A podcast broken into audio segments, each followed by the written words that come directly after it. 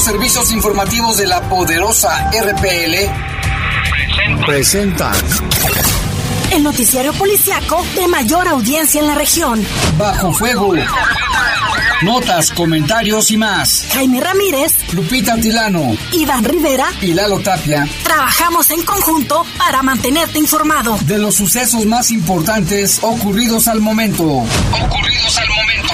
En Bajo Fuego, tu opinión es importante. Comunícate al 477-718-7995 y 96. WhatsApp 477-147-1100. En Bajo Fuego, esta es la información.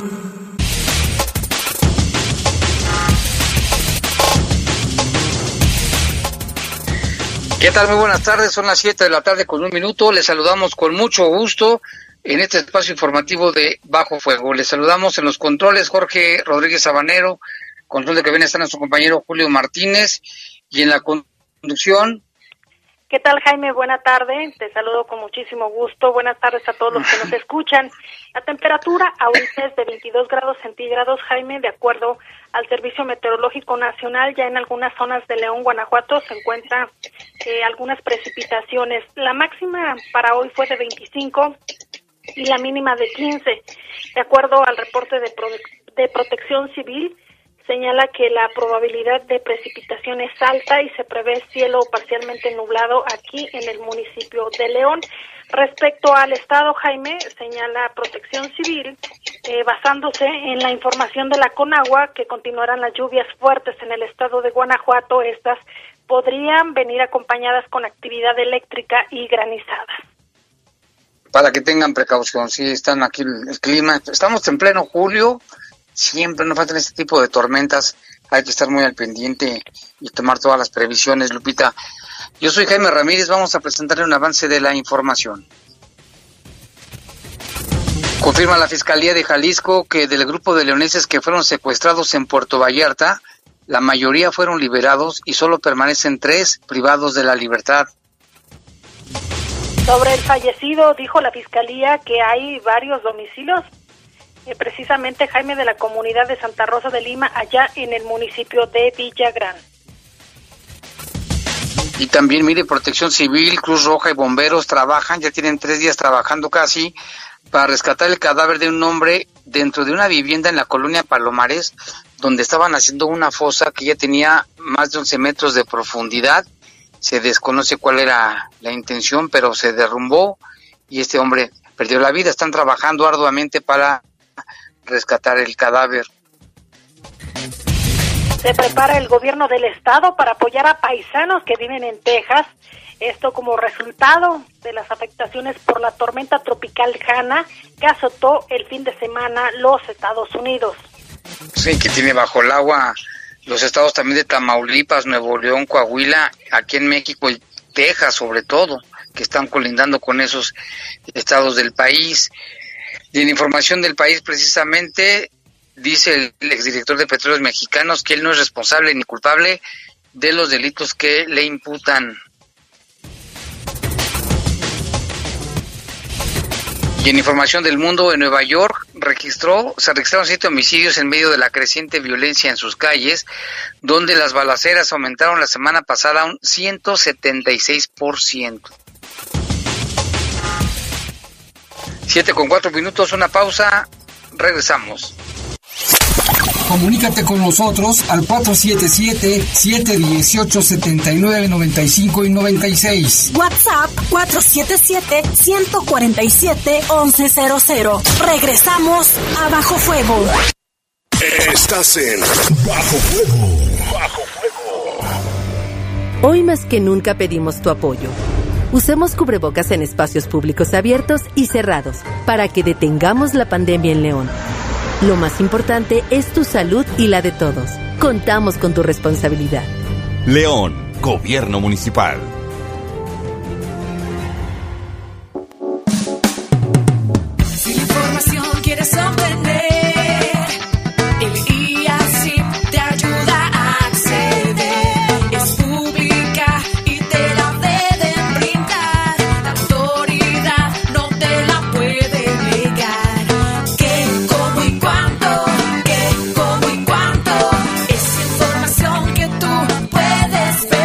Brasil. Instituto de Acceso a la Información Pública para el Estado de Guanajuato. Pepe Gordon, hace 40 años el astrofísico Carl Sagan inició un viaje para mostrarnos las maravillas del universo a través de la serie Cosmos. Así es, Marisol Gacé. Y en la hora nacional platicaremos con el novelista Jorge Volpi acerca de esta asombrosa serie de televisión. También hablaremos de poesía y acordes con el gran músico y escritor José María Arreola. Los esperamos este domingo a las 10 de la noche en la hora nacional. Crecer en el conocimiento. Volar con la imaginación. Esta es una producción de la Subsecretaría de Gobierno de la Secretaría de Gobernación, Gobierno de México.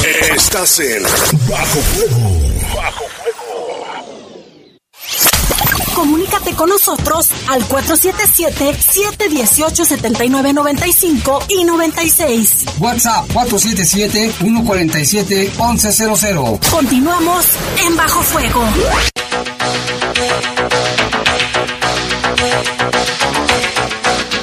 Y bueno, pues vamos con información. Fíjate, Lupita, que también, este, antes de continuar con el, con el noticiero, queremos, este, comentarles de que lamentablemente esta mañana falleció nuestro colega, compañero Manuel García Gallegos. Este, era conocido simplemente como Gallegos o el Gallo, también algunos lo conocían como el Gallo simplemente. Él era un periodista, reportero especializado en la fuente policíaca en aquellos tiempos de los 80, 90, donde, bueno, pues se movía, era otra manera de hacer el periodismo. Trabajó en El Sol de León, en Heraldo de León, en el periódico Correo, Radiorama y también aquí en La Poderosa estuvo con nosotros, estuvimos de compañero en el programa de Bajo Fuego. Descanse en paz, Manuel García Gallegos. Nuestras condolencias a su familia, Lupita. Así es, Jaime, esta situación pues es muy lamentable. También hace unos días falleció don Rosendo, don Rosendo Maceira Torres, también conocido por su trabajo ya de muchos años en, este arte gráfico, en el periodismo. También nuestras condolencias para la familia Maceira, Jaime. Sí, también lo comentamos también en las redes sociales, también, don Chendo. Un- todos, fíjate, ellos dos, eh, grandes este, periodistas, uno fotógrafo, uno en la redacción y personas muy sencillas, en paz descansen los dos. Y bueno, pues así están las cosas también, nos alcanzó también. Y también en más información, vámonos con información del país, como parte de la audiencia de imputación de pruebas por el caso de agronitrogenados contra el exdirector de Petróleos Mexicanos, Emilio Lozoya, aseguró que él no es responsable ni culpable de los delitos que se imputan. Como parte de las pruebas que presentará para demostrar su inocencia, indicó que colaborará con el Estado. Dice, manifiesto a usted que denunciaré y señalaré a los autores de estos hechos. Vuelvo a reiterar mi compromiso de colaborar con las autoridades del Estado mexicano. Mientras esto se daba desde el hospital en que se encuentra Emilio Lozoya, la Fiscalía General de la República solicitó la vinculación a proceso de este exfuncionario. A ver en qué paran las cosas. Esto apenas es el inicio. El día de mañana se realizará la siguiente audiencia, Jaime, y por supuesto daremos información a través de Bajo Fuego. Mientras tanto, vamos a otros temas. Fíjese que este nuevo coronavirus, pues a nadie respeta. Ya otro mandatario estatal dio positivo al mismo. Se trata del gobernador de Durango, José Rosas Aispuro, eh, quien a través de sus redes sociales informó y confirmó el día de ayer en su cuenta que salió positivo al, a la COVID-19. El mandatario estatal indicó pues que se encuentra bien Jaime, eh, que ya se sometió pues precisamente esta prueba de, de COVID-19, pues salió positivo y textualmente dice, hace unos instantes me informaron que di positivo, razón por la cual estaré en aislamiento, pero continuaré trabajando desde casa. Confío en Dios en mi pronta recuperación, fue lo que escribió a través de las redes sociales. Cabe señalar, Jaime, que el 8 de julio, al celebrar el 457 aniversario de la fundación de la ciudad de Durango, Aispuro Torres afirmó que esa ciudad ha superado cuatro epidemias y que la COVID-19 no sería la excepción. También hay que mencionar que el viernes estuvo en reunión de gobernadores aquí en el estado de Guanajuato. Así es, y también precisamente dijo que debido a las constantes giras que realiza, periódicamente se somete a las pruebas de COVID, se hizo otra y ese fue el resultado. Y mire, esta información está, híjole, terrible. En el Estado de México, luego de una fuerte discusión, una mujer terminó por matar a su marido, a quien lesionó con un machete. Luego lo cortó en partes con un cuchillo cebollero. El crimen quedó al descubierto cuando ella pretendía deshacerse de las partes y se le cayó la cabeza que llevaba envuelta en un rebozo. Imagínense la impresión de quien la vio. El horrible asesinato ocurrió en un domicilio del municipio de Amecameca, donde los vecinos arremetieron a golpes contra ella, aún bañada en sangre de su marido. Los primeros informes indican que la mujer caminaba al parecer sin rumbo y gritando cosas, pero como iba llena de sangre, se acercaron a ver si estaba herida y fue en ese momento que de entre su rebozo cayó la cabeza del hombre. ¿Se imagina la impresión de quienes la vieron? Lo que alteró a vecinos, quienes se fueron encima a golpes. El escándalo atrajo la atención de otros vecinos, quienes pedían hacer justicia en contra de la mujer, identificada como Verónica, de 35 años, misma que fue identificada como esposa de un hombre de 70, le llevaba la mitad. Al lugar se presentó otra mujer, la cual declaró ser hija de la detenida y que había escuchado cuando peleaban y después de esto le cortó la cabeza con un machete y un cuchillo. Fue necesario que elementos de la Policía Municipal de Amecameca llegaran a rescatar a Verónica, además de que se dio parte del Ministerio Público para el levantamiento de la cabeza y que acudieran a una choza en las afueras del pueblo donde habría ocurrido el asesinato. Parece una novela de terror, Lupita, pero es algo real que ocurre, que ocurrió allí en Amecameca, en el Estado de México. Habrá que esperar las investigaciones, Jaime. No sabemos qué haya llevado a esta mujer a cometer este homicidio. Recuerdas que también ha incrementado eh, la violencia no solo hacia las mujeres, sino también en general en el en el entorno familiar. Hay que esperar para saber más información respecto a este crimen que bien lo menciona seguramente fue impactante. Y tenemos información también, fíjese, allá en Nueva York se registró se registraron siete homicidios en medio de la creciente violencia en sus calles, donde los tiroteos aumentaron la semana pasada a 176% con respecto al mismo periodo del año pasado. La Gran Manzana fue escenario de un total de 47 tiroteos durante la última semana, comparados con los 17 ocurridos un año anterior, en medio de un incremento de violencia que ha coincidido, entre otras cosas, con la eliminación en junio de la unidad anticrimen de la policía, luego de estas protestas por la muerte del afroamericano George Floyd en Minnesota a manos de un agente. Usted recordará este caso que fue tan sonado y que por supuesto levantó muchísimas protestas de varios ciudadanos allá en los Estados Unidos. Pues estas muertes ocurren en pocas semanas después de que la ciudad enfrentara el 5 de julio nueve muertes en un solo día. La violencia en Nueva York hizo que el presidente Donald Trump amenazara con enviar agentes federales a la ciudad, lo que no ha, no ha concretado tras la conversación con el gobernador precisamente allá de Nueva York, Jaime. Sí, terrible. Fíjate cuántos balas, cuántas balas, balaceras ha habido, 47 aquí fácil les ganamos. No tengo la cuenta exacta, pero fácil en el estado de Guanajuato le ganamos con las balaceras. Y vámonos con otra información. En París, la malnutrición podría afectar a cerca de 7 millones de niños en el mundo a causa de la crisis económica y social provocada por el COVID-19, según una estimación de la UNICEF publicada este martes. Antes de la pandemia de COVID-19, 47 millones de niños en el mundo sufrían en el año 2019 las consecuencias de la malnutrición, pérdida de peso y delgadez extrema, subrayó la UNICEF, el Fondo de la Organización de las Naciones Unidas para la Infancia. Con la pandemia la cifra podría alcanzar cerca de 24 millones en los primeros 12 meses de la crisis, lo que podría traducirse en la muerte adicional de unos 10 mil niños por mes, sobre todo en países de África subsahariana y Asia, indicó la UNICEF.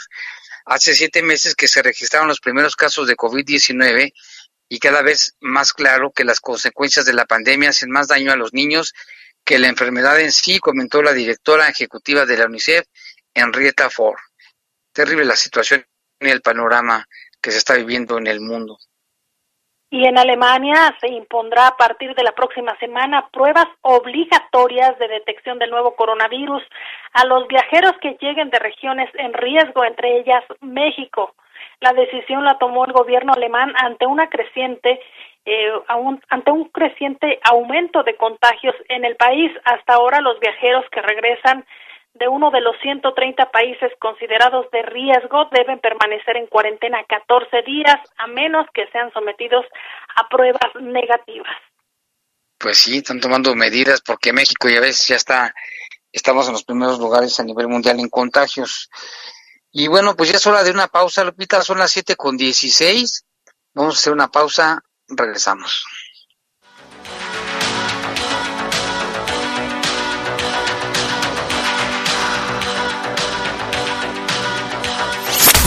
Comunícate con nosotros al 477-718-7995 y 96. WhatsApp 477-147-1100. Regresamos a Bajo Fuego. Estás en Bajo Fuego. Bajo Fuego. O sea que nos vino esto como anillo al dedo para... A nadie nos cayó como anillo al dedo esta crisis. Afianzar algunas autoridades les ha quedado grande la pandemia, pero a pesar de lo difícil de la situación, hay millones de personas que todos los días hacen lo que está en sus manos para que este país no se caiga, para que siga en movimiento. Hagamos lo que nos toca. México no se rinde. México resiste. Movimiento Ciudadano. La ciclovía emergente López Mateos es un programa piloto que todos los días estamos trabajando para mejorar. Si no vas al centro de la ciudad, te sugerimos usar vías alternas. Recuerda que es por la salud de todos. Agradecemos tu comprensión. Gobierno Municipal. En casa tienes pilas que ya no te sirven, no las tires. Acércate a los más de 300 puntos que tenemos en la ciudad. OXO, oficinas gubernamentales y en las oficinas de aseo público. Comunícate al 194-2600 para conocer más sobre la correcta disposición de las baterías. León, Gobierno Municipal. Quedarnos en casa es la forma más segura para evitar el COVID-19, pero ha sido un peligro para algunas niñas, jóvenes y mujeres. Si tú o alguien que conoces lo vive, denuncia al 911. Es momento de sumarnos para eliminar las violencias y garantizar el derecho a una vida libre y segura para todas en el país. Construyamos unidas y unidos una nueva normalidad sin violencias de género. ONU Mujeres. Cámara de Diputados, Legislatura de la Paridad de Género. Estás en Bajo Fuego. Bajo Fuego. Comunícate con nosotros al 477-718-7995 y 96. WhatsApp 477-147-1100. Continuamos en Bajo Fuego. 7 con 18 ya de la tarde y vámonos con más información. El caso de los leoneses secuestrados allá en Puerto Vallarta el pasado fin de semana, donde iniciaron un, un, trayecto desde la carretera León Lagos de Moreno hasta Puerto Vallarta y donde inicialmente se hablaba de hasta 20 personas que habían sido privadas de la libertad. Finalmente se sabía que había una persona fallecida y la Fiscalía General de Jalisco ya dio a conocer más avances. El titular de la Fiscalía, Gerardo Octavio Solís, dio a conocer los avances de la investigación sobre este grupo de leoneses secuestrados en Puerto Vallarta. Confirmó que quedan privadas de su libertad tres personas y se abrieron dos carpetas, una por homicidio y otra por privación de la libertad. Vamos a escuchar lo que dijo el fiscal de Jalisco, Gerardo Octavio Solís. En primer término, con el sucedido en la población de la ciudad de Puerto Vallarta el 18 de julio pasado, cuando eh, un grupo de personas al momento de llegar a esa ciudad en una eh, caravana de vehículos todoterreno y cuatrimotos y algunos otros vehículos remolque, eh, sufrieron una agresión por parte de un grupo numeroso de individuos, falleciendo una persona ahí en el lugar y posteriormente eh, dejando evidencias de la posible privación de la libertad de algunas personas. Eh, la semana pasada se estuvo trabajando eh, bajo diversas hipótesis o líneas de investigación sin obtener muchos avances. La persona fallecida era de León, Guanajuato. Ya tenemos un poco más de datos que ha proporcionado el Estado vecino relacionado a esta persona que ha tenido algunos domicilios registrados, tanto él como algunos de sus familiares en la población de Santa Rosa de Lima. Eh, tenemos por ahí algunos familiares de él con algunos antecedentes penales. Eh, en el caso de él no se ha localizado nada en específico, no tenemos en este momento mayor avance. Por otra parte, el sábado damos cuenta de que hasta ese día no teníamos una denuncia formal en relación a la desaparición de personas. Continuando con los trabajos de investigación, fuimos informados que el domingo cerca del mediodía eh, se lograron obtener algunos datos de prueba en donde ya se advierte, eh, se evidencia la posibilidad de que diversas personas hubieran sido privadas de su libertad, circunstancia que dimos cuenta ya en un boletín el día de hoy. Eh, de inmediato, en cuanto ya se contó con una evidencia tangible respecto de esta circunstancia eh, que presumía definitivamente la existencia de un delito más de los que ya se estaban investigando, el mismo domingo se dieron las instrucciones para iniciar una carpeta de investigación en ese sentido que apoyara de manera eh, eh, eh, que apoyara de manera indirecta el trabajo que se estaba llevando a cabo en el homicidio de esta persona procedente de León, Guanajuato. derivado de esta, de esta investigación, ya con la carpeta se continuó en la búsqueda de los indicios correspondientes y les comentamos también que el día de ayer, ya tarde noche, se hizo presente en estas instalaciones un familiar de una de las personas fueron privadas de la libertad.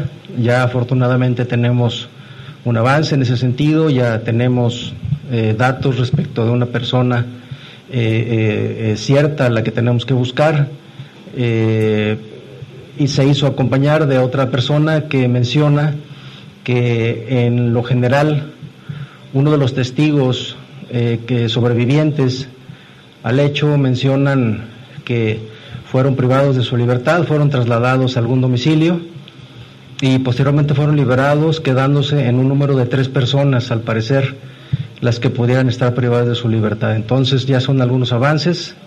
Eh, el resto de la información, por razones obvias, tenemos que reservarla. Solamente sí dar cuenta a la ciudadanía que gracias a la colaboración con el Estado de Guanajuato y a la colaboración de los familiares, el asunto va avanzando. Tenemos dos carpetas de investigación en las cuales eh, hay diversos grupos multidisciplinarios trabajando en el área y con las diferentes hipótesis y en su oportunidad eh, daremos eh, cualquier otro avance que se vaya presentando. Hasta lo que dijo el fiscal, Lupita, en cuanto al avance de las investigaciones, inicialmente únicamente tenían lo del homicidio, decían que no había denuncia de las desapariciones, desapariciones, y bueno, pues hay todavía muchas versiones al respecto y llama la atención, ¿no?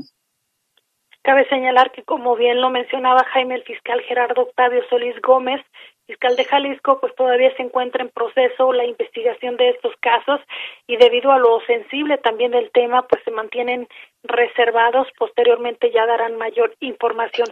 Y retomando el tema aquí en León, Guanajuato, Jaime, también continúa la violencia. Fíjate que dio a conocer la Secretaría de Seguridad Pública de León sobre el hallazgo de dos cuerpos en la vía pública. Esto fue en el camino a San Juan de Otates, esquina camino a la Roncha en San Juan de Otates Únicamente señalan que las personas, eh, pues fueron dos, dos cuerpos sin vida localizados. Todavía no se dado a conocer la identidad de estos hombres y ambos presentaban lesiones producidas, al parecer, por arma de fuego, Jaime.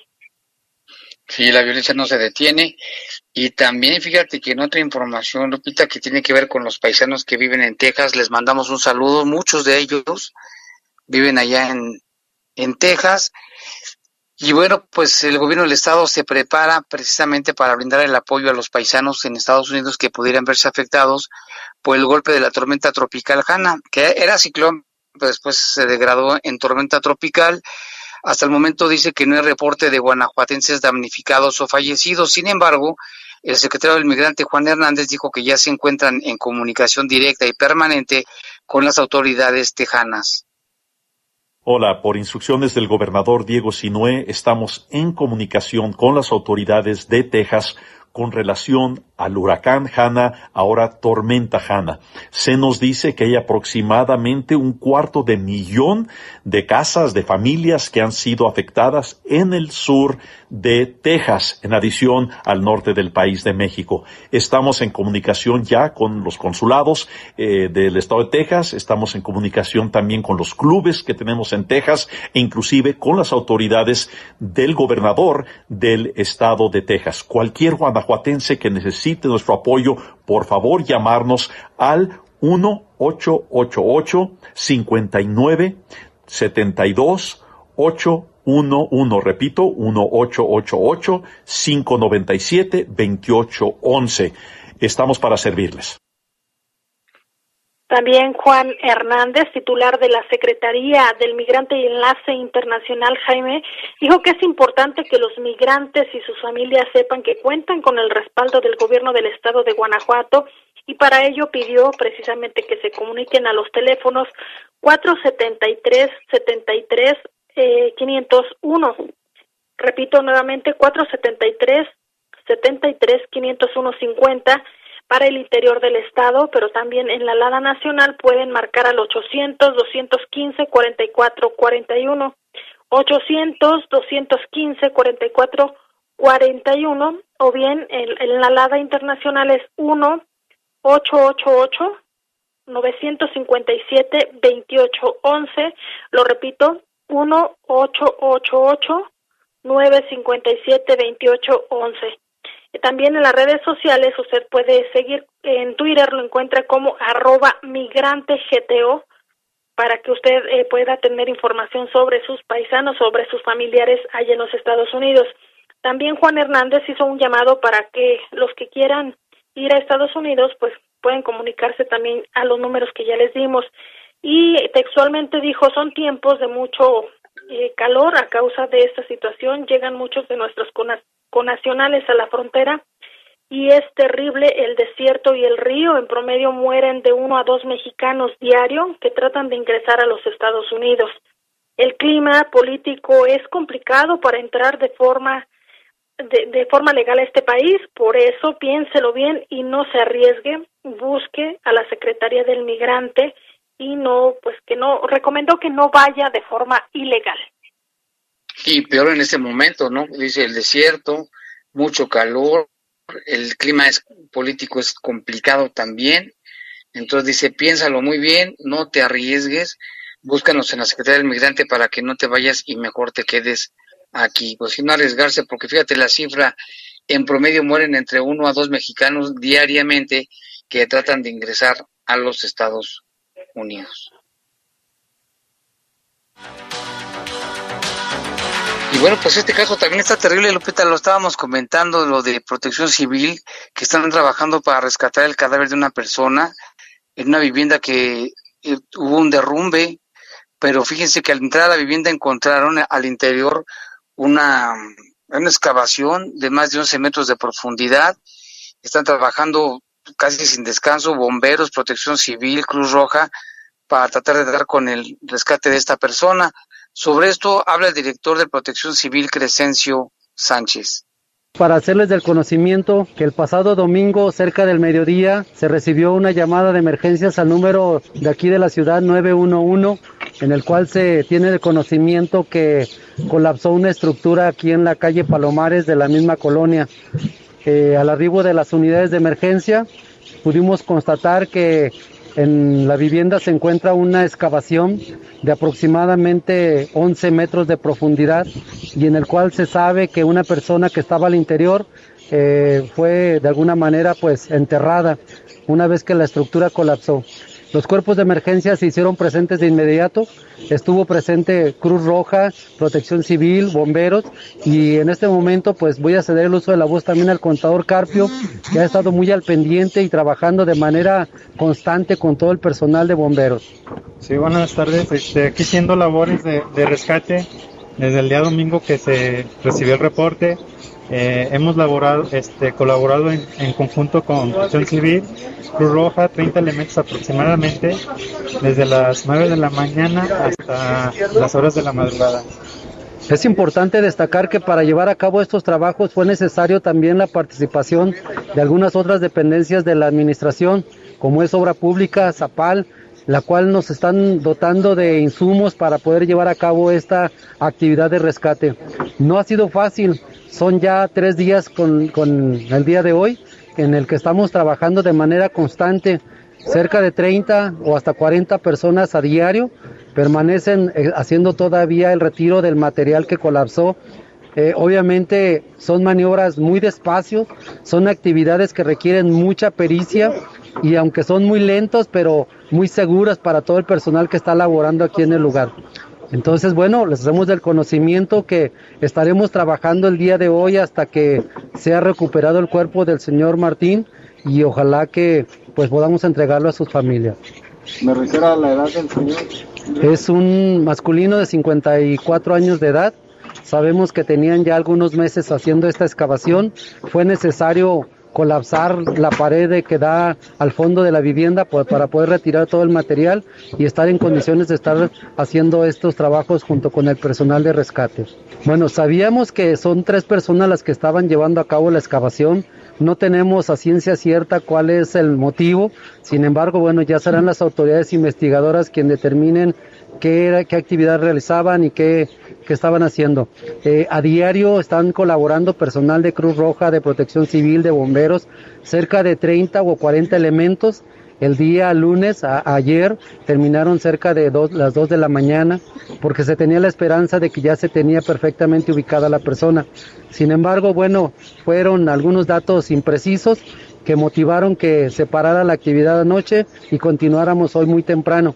Tenemos ya datos muy confiables por parte de las personas que acompañaban a las a quienes estaban haciendo la excavación y estamos ya eh, creo que muy próximos a, hacer la recuperación del cuerpo de esta persona.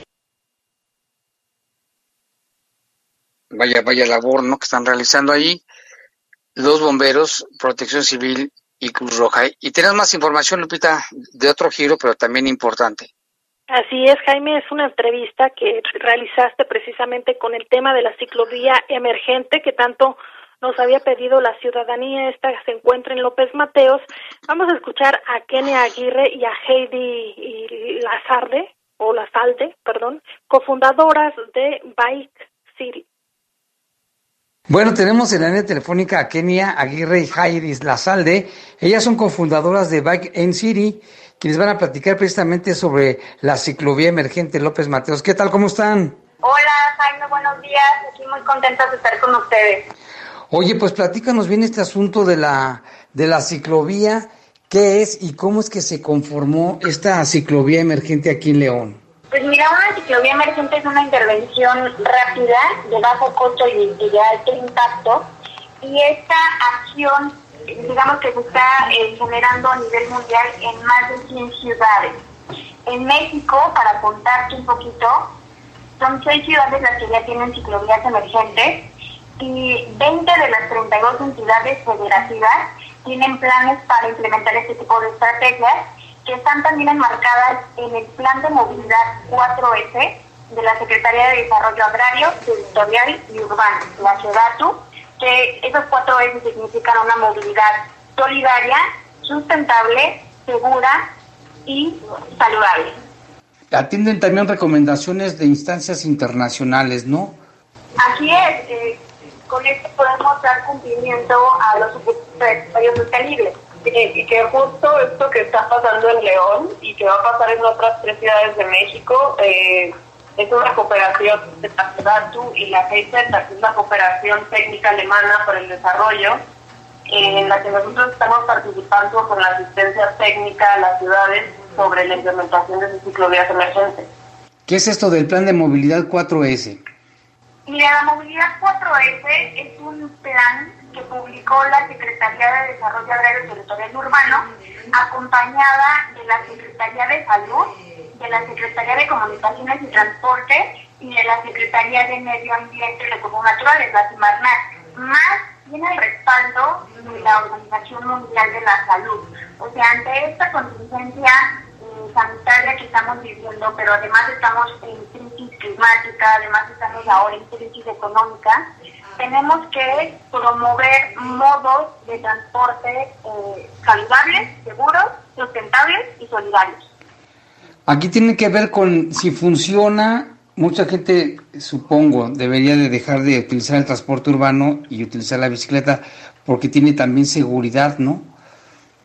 Pues más que dejar de utilizar el transporte urbano, o sea, digamos que a nivel nacional la mayoría de la población hace sus desplazamientos en transporte público, pero ese no, ese no es el enfoque. El enfoque más bien es que las personas dejen de utilizar los vehículos particulares motorizados, llámense automóviles y motocicletas, que son los que generan más externalidades negativas eh, en, diferentes ámbitos, salud, eh, medio ambiente, este, sedentarismo, siniestros viales, eh, un montón de externalidades negativas. Y por ejemplo, en este, en este momento que estamos pasando por la pandemia, bueno, pues algunos de los beneficios tienen que ver con la prevención de contagios, ¿no? Y fomentar la activación física además. Sí, porque se ha demostrado que pues parte de la comorbilidad del coronavirus es la obesidad y sabemos que México es un país con altos índices de obesidad y sobrepeso y que hay una cifra muy interesante que es que cada siete, siete de cada diez muertes por COVID en México tenían diabetes, hipertensión y obesidad. Entonces, eh, la activación física y una medida como la ciclovía es muy pertinente en este momento. Aquí es bien importante el monitoreo, ¿no? Sabemos que esta es una prueba piloto en León y me imagino que están haciendo evaluaciones frecuentes Así es, el que sea una infraestructura emergente eh, que permite ir modificando conforme vas haciendo este tipo de observaciones. El, el, gabinete, digamos que las diversas áreas del municipio de León han estado realizando este monitoreo y esta evaluación a, lo largo de estas ya casi tres semanas. Eh, y, y, la idea es que esta ciclovía opere al menos tres meses para poder obtener los datos que nos permitan comprobar que, eh, que se puede hacer permanente esta infraestructura. Depende también de la infraestructura, perdón, este vial que se tenga en, cada ciudad, ¿no? Esta es la, la, avenida principal de la ciudad de León. Sí, es la avenida principal de León, pero aquí te vamos a dar datos importantes, que una red de infraestructura ciclista, o sea, a ver, una de las principales barreras para que las personas utilizan a la bicicleta como un modo de transporte cotidiano es que no existe infraestructura ciclista. Ah, Entonces, si queremos que más personas se suban a la bicicleta y se bajen del auto, tenemos que generar las condiciones de seguridad, es decir, implementar, eh, hay muchas acciones, pero la principal o una de las principales es infraestructura ciclista. En este sentido, las personas que nos transportamos en bicicleta también queremos hacer desplazamientos directos eh, al ser la avenida Adolfo López Mateos una de las principales avenidas, es muy pertinente implementar en esa vía este tipo de infraestructura para poder atender eh, pues la mayoría de los desplazamientos que se hacen en el municipio. Bueno, pues muy bien. Y entonces, ahorita dentro de sus actividades, ¿qué van a hacer? Mira, durante estos días que vamos a estar acá en León, que es eh, la, tercera visita técnica que, que realizamos, vamos a estar evaluando la infraestructura, vamos a emitir todavía ciertas eh, recomendaciones, vamos a realizar recorridos en infraestructura. La mejor forma de comprobar que está funcionando pues es recorrerlo en bicicleta. Entonces eso vamos a estar haciendo durante estos tres días. Bueno, pues muy bien. Pues muchas gracias. ¿Algo más que nos quieran decir al auditorio, por favor? Pues invitar a la población a, que pruebe estos modos de transporte que son sustentables, que son amigables con el medio ambiente, eh, decirles que, los vehículos, el automóvil, al, al año, digamos que se tienen registradas más de 48 mil muertes prematuras. Eso significa que son personas que mueren antes de la edad promedio en la que, mueren, en la que mueren las personas. Y estas 48 mil muertes, que ya casi es el mismo número de las que llevamos por COVID-19, son por la mala calidad del aire. Los vehículos generan emisiones. Esas emisiones ahorita son agravantes del COVID. 19. Entonces es muy importante que si eh, primero que si van a realizar, que si pueden evitar realizar viajes, lo, lo eviten. No hay, no hay viajes, digamos, más sustentable que que no se hace, ¿no? Y si tienen que salir porque realmente eh, pues esa es la necesidad, pues que piensen en utilizar modos de transporte sustentables, que prueben la ciclovía, que lo intenten, eh, para que podamos transitar hacia ciudades más sustentables. Muy bien. Oye, para circular en, estas vialidades, pues los carros emiten también contaminantes, ¿no, no afectan? Totalmente, por eso el mensaje debe de ser, o sea, por eso es muy importante la voluntad política que ha tenido el alcalde Héctor López para poder implementar este tipo de infraestructura, porque sabemos que se han generado opiniones eh, de las personas que conducen automóvil pues que están en desacuerdo porque se genera un poco más de tráfico, pero ya está súper estudiado, súper comprobado que así tú pongas más vialidades para los vehículos, eh, pues no, no va a alcanzar el espacio. Nada más para darte un dato, en los últimos nueve años, el parque vehicular de, la ciudad de León creció en un 90%. Esto es muchísimo. Entonces, no hay espacio para albergar un vehículo por persona. Eh, necesitamos empezar a utilizar modos de transporte más eficientes. Por eso el Optibus es una gran eh, es un gran modo de transporte, la bicicleta es un gran modo de transporte, la caminata también lo es. E incluso la Organización Mundial de la Salud lo que ha recomendado es que eh, caminemos y utilicemos la bicicleta en cuanto mayor posibilidad tengamos. Muy bien, y sobre todo que León es una de las ciudades desde hace varios años que un gran número de personas utiliza precisamente la bicicleta para transportarse. Así es, nos parece que es entre el 6 y el 7% de los viajes que se hacen en bicicleta. Entonces, si ya se tiene una cierta cultura, habrá que atender, eh, digamos, eso. O sea, por ponerte un ejemplo, si eh, a nivel nacional solo el 27% de los viajes que se hace al trabajo se hace en vehículo particular, solo el 27%, ¿por qué tenemos que destinar más, o sea, casi el 90% del espacio público de las vialidades a estos vehículos? O sea, necesitamos generar más estrategias que sean eh, equitativas eh, en, en estos modos de transporte. Muy bien, y aquí sobre todo con la interconexión con otras ciclovías, ¿no? Que ya están también funcionando. Sí, o sea, de hecho esta ciclovía está conectando otras tres infraestructuras ciclistas, otras tres rutas, y justo León, que ya tiene una red de infraestructura ciclista, pues eh, ahorita con estas ciclovías emergentes va a seguir generando interconexión para poder tener una red más segura, más directa, más coherente, más cómoda, eh, y que la población ciclista pues, pues se sienta con mayor seguridad en sus desplazamientos. Pues muy bien, muchísimas gracias por tomar la llamada y vamos a estar muy al pendiente del desarrollo de, de esta ciclovía. Muchas gracias. Muchas gracias, Jaime. Hasta luego. Buen día, gracias. Bueno, ya vamos casi a un corte, pero antes le queremos comentar que fíjense que están circulando los grupos de motos. Los tres secuestrados de Vallarta ya los mataron y que eran del cártel del Marro, al igual que el primer que mataron.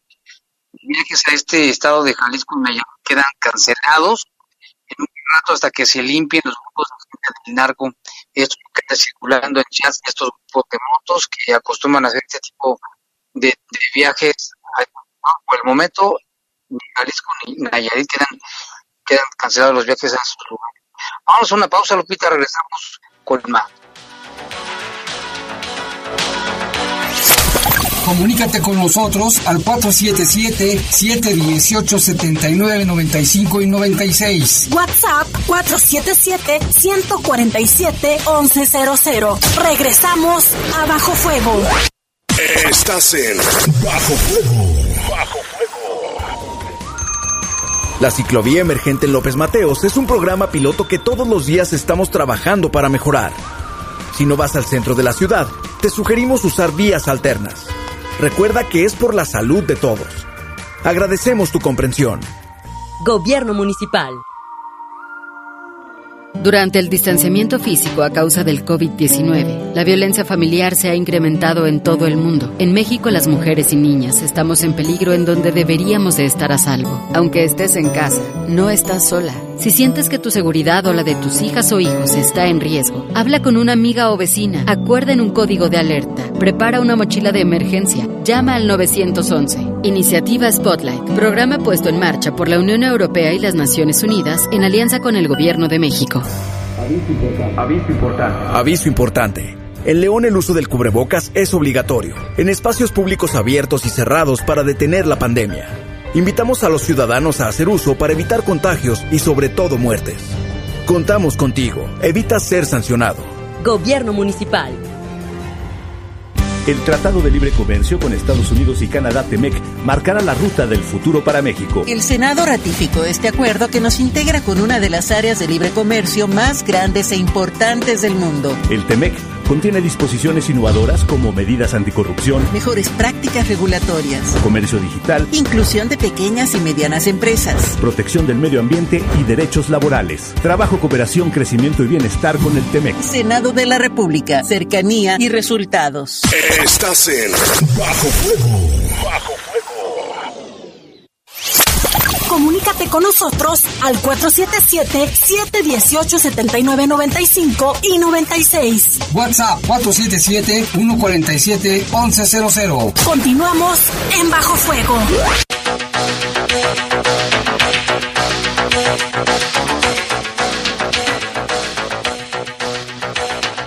Bueno, gracias por continuar con nosotros. Seguimos aquí en este espacio informativo de Bajo Fuego. Y vámonos, hoy es día del poder de las mascotas con el iguano mayor.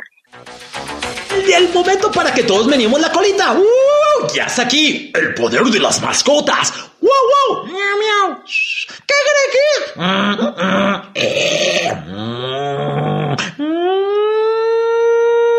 Edición pandemia. ¡Ay, pues todavía estamos aquí y esto que está que arde aquí en la ciudad de León, Guanajuato. Y pues bueno, sí es importante que todos, si podemos quedarnos en casa, nos quedemos en casa. Ah, cuando salgamos a la calle, usemos el cubrebocas.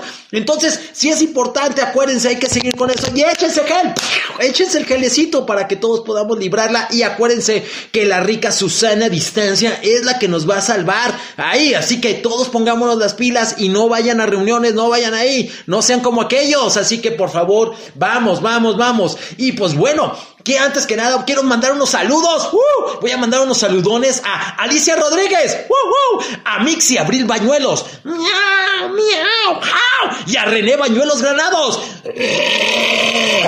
Ya les mando unos saludotes y unos lengüetazos virtuales.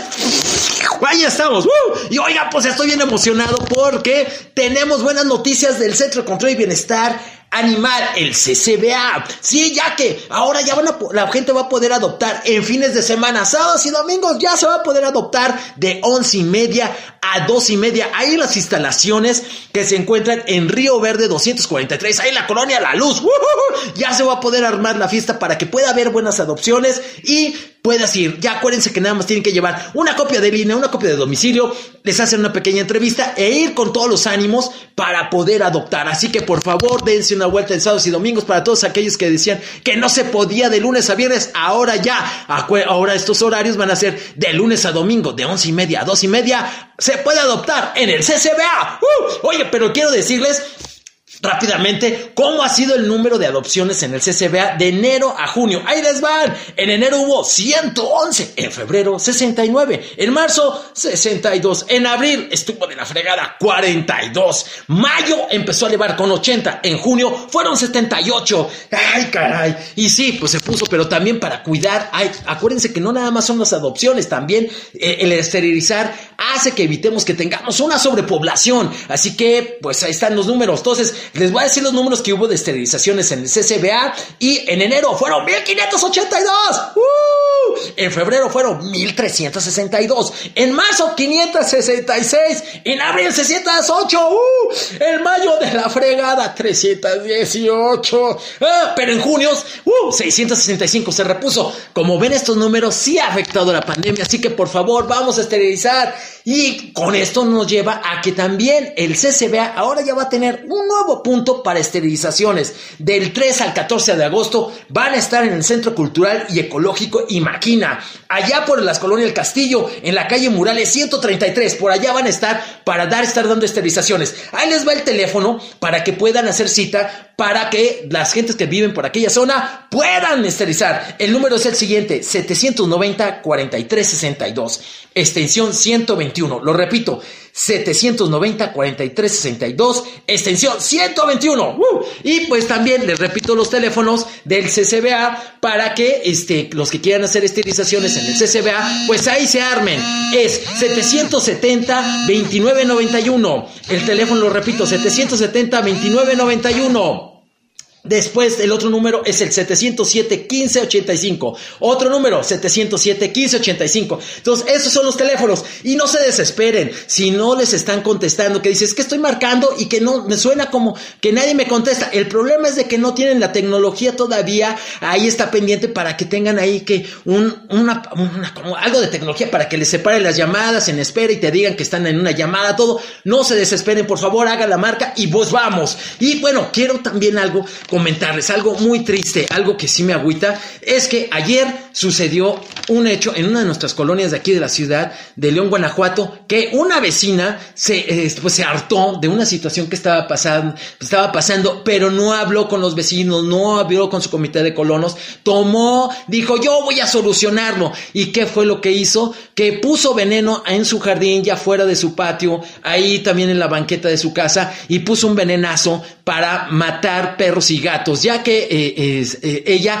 eh, no vio la manera de cómo controlar, porque ya estaba, lo que dice, es de que estaba harta de los orines y de las cacas que aparecían ahí. Hay que algo bien importante, es que sí tenemos que tener en cuenta aquí, es que los perros y gatos no saben este, ¿cómo se llama? Donde hay lugares, este, permitidos para poder hacer o no. Entonces, esto, por eso es muy importante que las personas, este, la familia del perro, del gato, siempre, siempre salgan con ellos.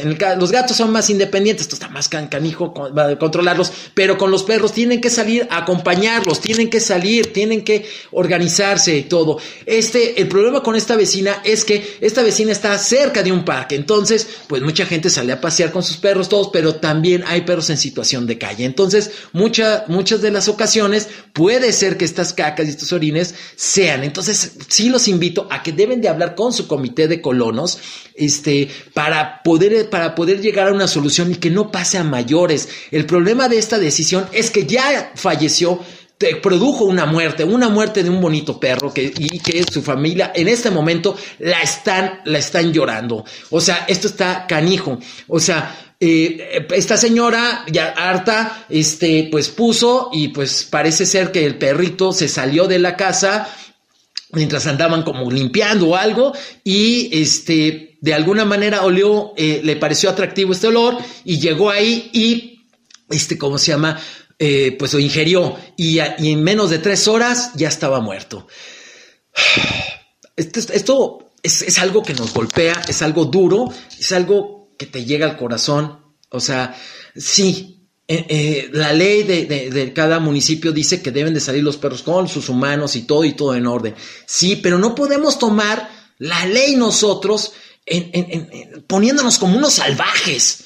O sea, no debemos de hacer eso. O sea, y el problema de esto es que ya cayeron, o sea, por ejemplo, tenemos que ya hay un, hay, un, hay un cadáver de, de un perrito y posiblemente puede haber otros perritos dañados. Sí, y el problema que esto aplica, eh, una secuela, unos daños colaterales, es que, que no se piensa cuando la gente pone veneno que para matar, el problema es de que también no piensan que hay niños que andan caminando sobre esos mismos espacios, niños que les llama la atención algo y llegan y tocan con sus manos el producto y todo. Entonces esperemos, esperemos que esto no pase, pase a, un nivel de humano porque va, se va a poner peor. hay una familia ya sufriendo porque un miembro de su familia desapareció, ya falleció. Y ahora imagínense si pasa esto con, este, con un humano, se va a poner peor. Entonces, sí es importante que hablen con sus comités de color. Entonces, por favor, hallemos la manera de solucionar esto de manera, de manera cabal, de manera decente. Es también, también en otro, en un fraccionamiento, hay una queja, este, ¿cómo se llama? Con una vecina que deja salir a su perro, que es muy grande, a que ¡Ah, sal! Échatela, échate una, échate un, échate Échate, ¿cómo te va? Agua, agua dorada por ahí, todo. Y el perro, pues parece ser que luego mm, sale sin, este, ¿cómo se llama? Sin haber comido algo y empieza a buscarle. Todos los perros, cuando huelen comida en las bolsas de la basura, pues empiezan a buscarle. No es por maldad, es porque traen hambre. Entonces hace un, relajo con eso, todo, y ya, y ya mete el problema con los demás vecinos.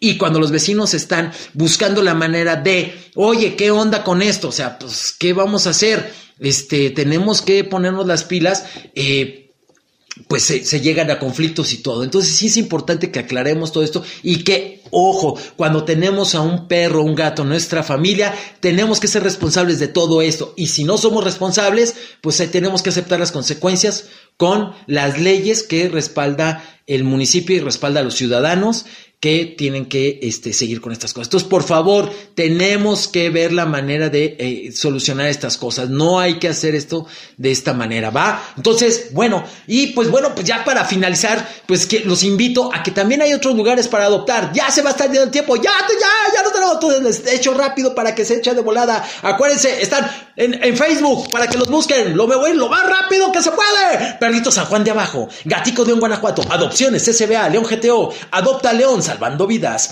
Adopciones responsables León GTO. Amigo, cuenta conmigo. Milagros del Rincón. Todos esos lugares. El último está en San Pancho. Todos en esos lugares pueden adoptar. Bueno, pues ya nos tenemos que ir. Y pues me dije de la última vez que escuché, una persona que se quejó de que no le gustaba el espacio.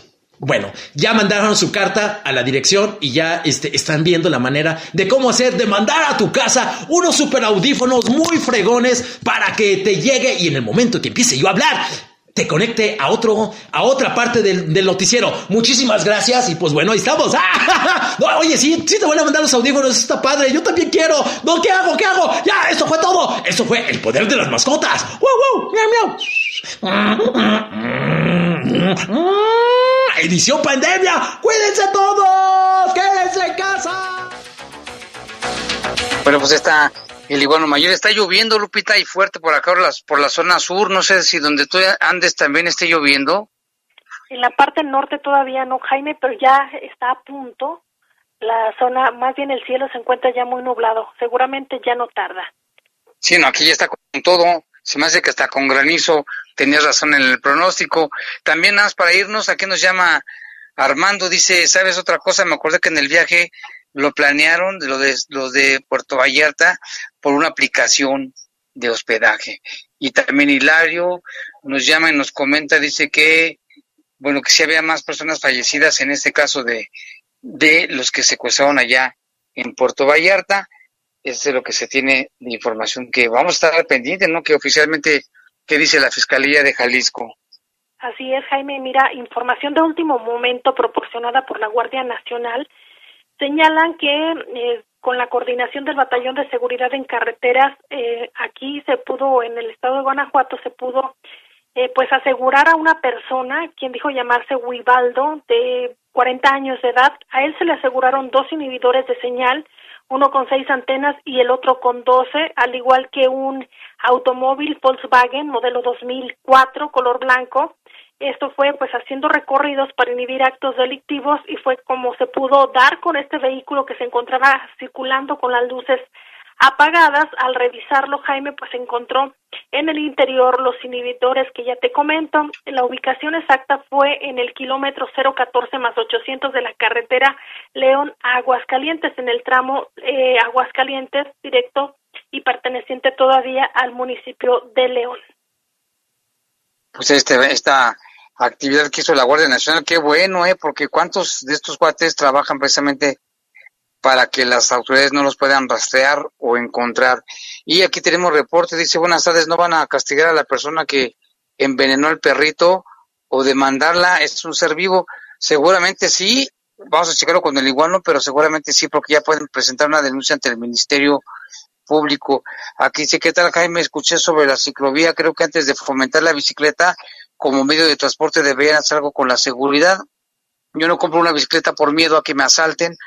Ahora los ciclistas piden ciclovía, puedo demostrarte que a ti y a las señoritas que hablaron, que en al menos cinco avenidas y bulevares con ciclovías los ciclistas van por abajo, van sobre la vialidad, y va, si no, chequenlo, eso sí es cierto, yo he visto aquí en Torreslanda circular bicicletas por el arroyo vehicular, estando a un lado de ellos o en medio la, la ciclovía. También Gonzalo nos dice que qué pasa con la seguridad. Y bueno, acá lo de los, de Celaya, hay gente irresponsable, trae sus animales en la calle, hacen un cagadero por todas las calles y una pestilencia horrible. Los vendedores de taco en la calle, ya me imagino que los tacos llevan mitad de salsa y mitad de excremento. Tengan mucho cuidado con sus mascotas. Híjole, tenemos muchos reportes, pero ya se nos acabó el tiempo y nos escuchamos mañana, Lupita. Muchas gracias. Así es, buenas noches y muchas gracias por escucharnos. Gracias. Los servicios informativos de la poderosa RPL presentaron el noticiario policiaco de mayor audiencia en la región. Bajo fuego. Bajo fuego. Gracias por tu atención.